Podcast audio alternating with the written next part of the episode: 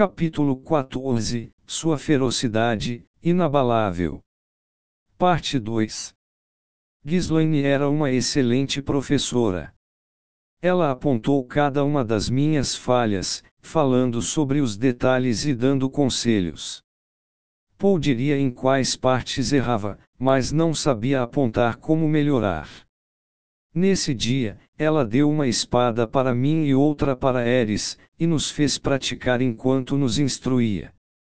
Lembrem-se da postura de ataque, observem o oponente de perto. Eris repeliu minha espada de madeira com um baque surdo. Se puderem se mover mais rápido que o oponente, leiam seus movimentos e depois movam a espada. Se forem mais lentos, movam o corpo para evitar a trajetória da lâmina. Incapaz de fazer isso, levei um golpe forte de Eris. O impacto foi suficientemente poderoso, senti a dor através do estofamento do meu protetor de couro curtido.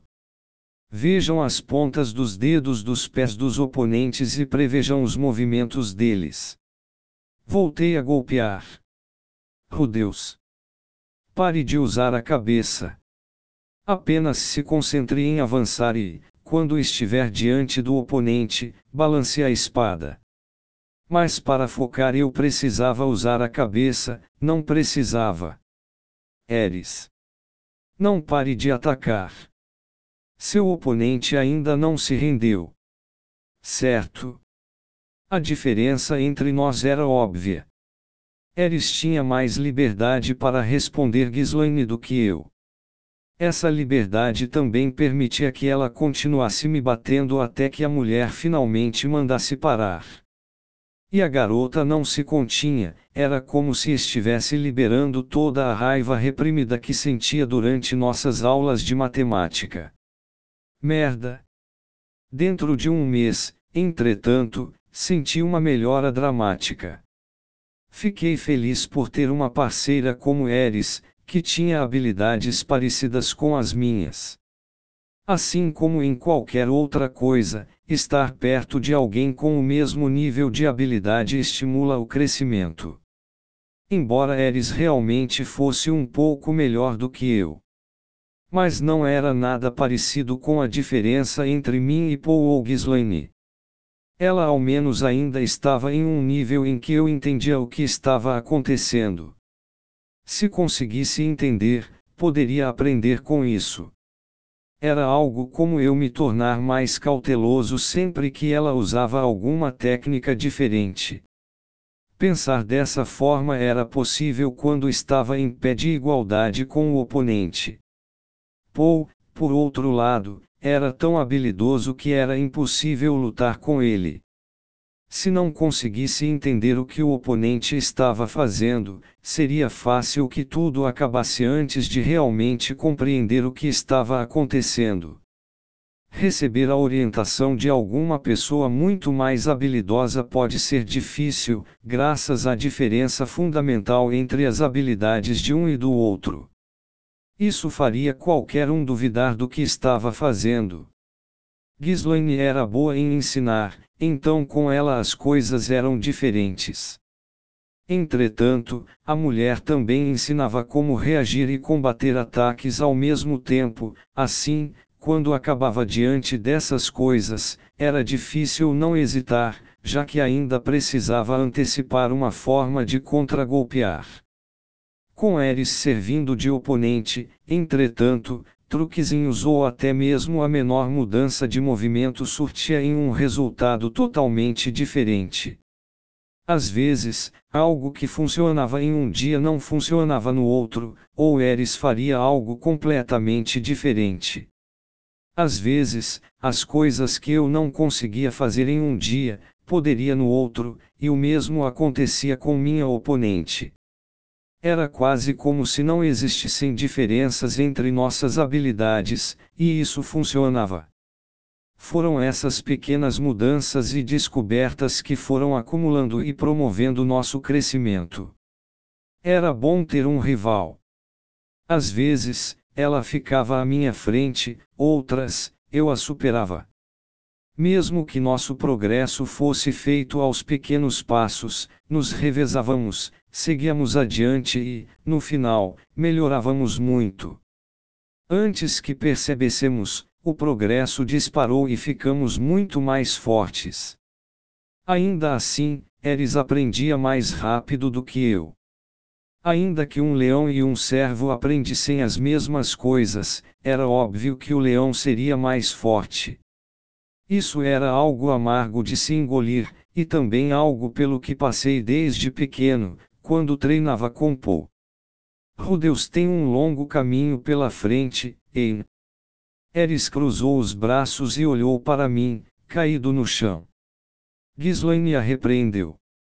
Não fique arrogante, Eris. Você maneja uma espada há mais tempo do que ele e é mais velha. Ghislaine só não a chamava de senhorita quando estávamos praticando. Ela disse que isso era necessário. Eu sei. Mas ele pode usar magia. Verdade. Minhas habilidades mágicas eram a única coisa pela qual eu podia levar algum crédito. Mas é estranho que ele só demonstra um pouco de calma quando está sendo atacado. Observou Ghislaine. Isso é porque é assustador enfrentar um oponente que está te atacando de verdade. Assim que falei isso, Eris me deu um tapa na cabeça. O que diabos foi isso? Que patético. É por isso que as pessoas ficam te olhando de cima. Não, ele é só um mago. Está tudo bem. Assim que Ghislaine falou isso, Eris balançou a cabeça arrogantemente. Sério? Então acho que não posso culpá-lo. Mas então, por que levei mais um soco? Desculpe, mas não sei como curar sua covardia. Você terá que cuidar disso sozinho, disse Ghislaine. Certo. No momento, não importava quem era o oponente, eu congelava. Ainda tinha um longo caminho pela frente. Mas ao menos sinto que fiquei muito mais forte desde que você começou a me ensinar. Isso porque Paul é do tipo instintivo. Não é um bom professor. Do tipo instintivo. Ah, acho que também existiam pessoas assim nesse mundo. O que é isso de tipo instintivo? perguntou Eris. O tipo de pessoa que simplesmente faz as coisas sem conseguir explicar como aprendeu. Ela fez beicinho quando expliquei, provavelmente porque era o mesmo tipo de pessoa. E há algo de errado com isso? Perguntou. Eu não sabia como responder. Como estávamos no meio de uma aula, decidi deixar isso com Ghislaine. Direcionei meu olhar para ela. Não há. Mas não importa o seu talento, você não ficará mais forte se não usar a cabeça, e também não conseguirá ensinar bem as outras pessoas. Porque não vou conseguir ensinar bem as outras pessoas. Porque não sabe nem o que está fazendo. Além do mais, se você não entender tudo, não conseguirá melhorar. Parecia que, para um rei da espada como Ghislaine, a chave para alcançar um nível de habilidade avançado era ser capaz de aplicar todo o básico em sua prática. Se dominasse o essencial, poderia usá-lo em qualquer situação. Somente então poderia ser considerado um espadachim de nível sagrado. Mas o mais importante era o trabalho duro e o talento. Eu também costumava ser do tipo que age por instinto, mas depois que comecei a usar minha cabeça e agir logicamente subi para o nível rei, disse Ghislaine. Isso é incrível. Fiquei sinceramente impressionado. Ela mudou seu caminho para alcançar o sucesso. Isso era incrível. E você é um mago de água de nível santo, Rudeus. Também sou do tipo instintivo. Mas magia é diferente de esgrima. Você pode fazer qualquer coisa, mas só se tiver poder mágico suficiente, falei. 1. Um, se você diz. Mas, de qualquer forma, o básico é importante, entendeu? Afirmou Ghislaine. Entendo. Nesse caso, entretanto, foi graças à minha professora ser tão boa no que fazia que alcancei o nível santo. Mas agora estávamos conversando sobre a importância do básico, e eu me concentrei exclusivamente em fazer magia sem entoar os feitiços. Isso indicava que minha base era fraca. As lições de Roxy se concentravam menos no básico e mais na progressão. Talvez ela, sendo um tipo de prodígio, não se preocupava com o básico. Uau!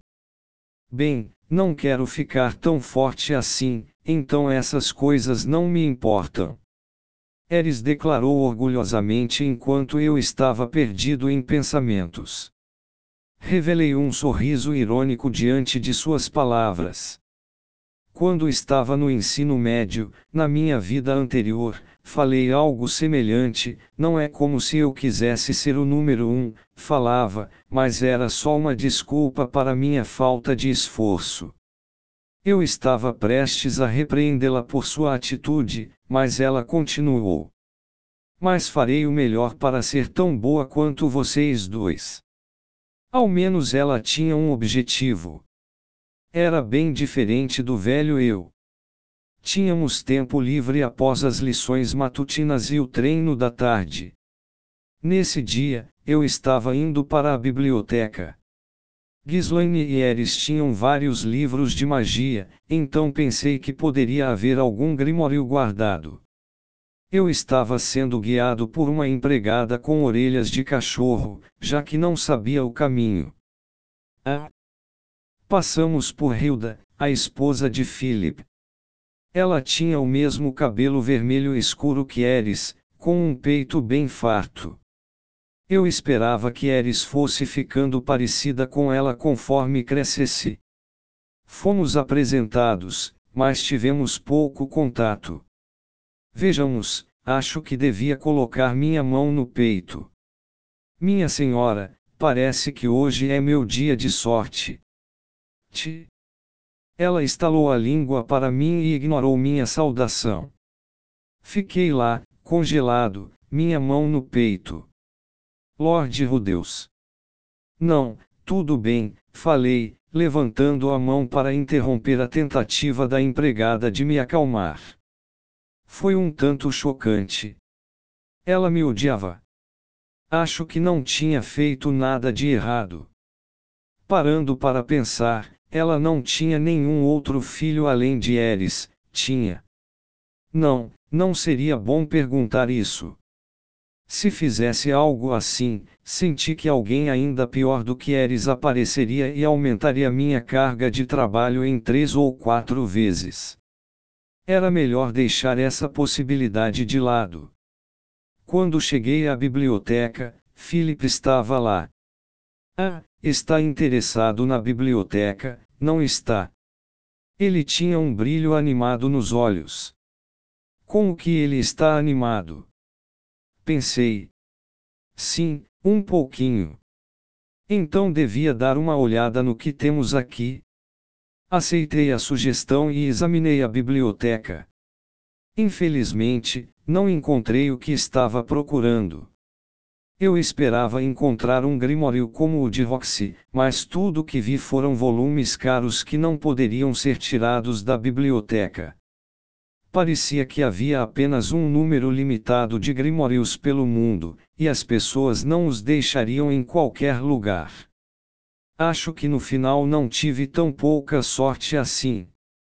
Afinal, encontrei alguns livros com a história deste mundo poderia ao menos estudá-lo sempre que tivesse um tempo. No final de cada dia, eu passava um tempo no meu quarto, preparando-me para as lições do dia seguinte. Na maior parte desse tempo ficava preparando folhas com exercícios de leitura, escrita e aritmética. No final, revisava meu livro de magia.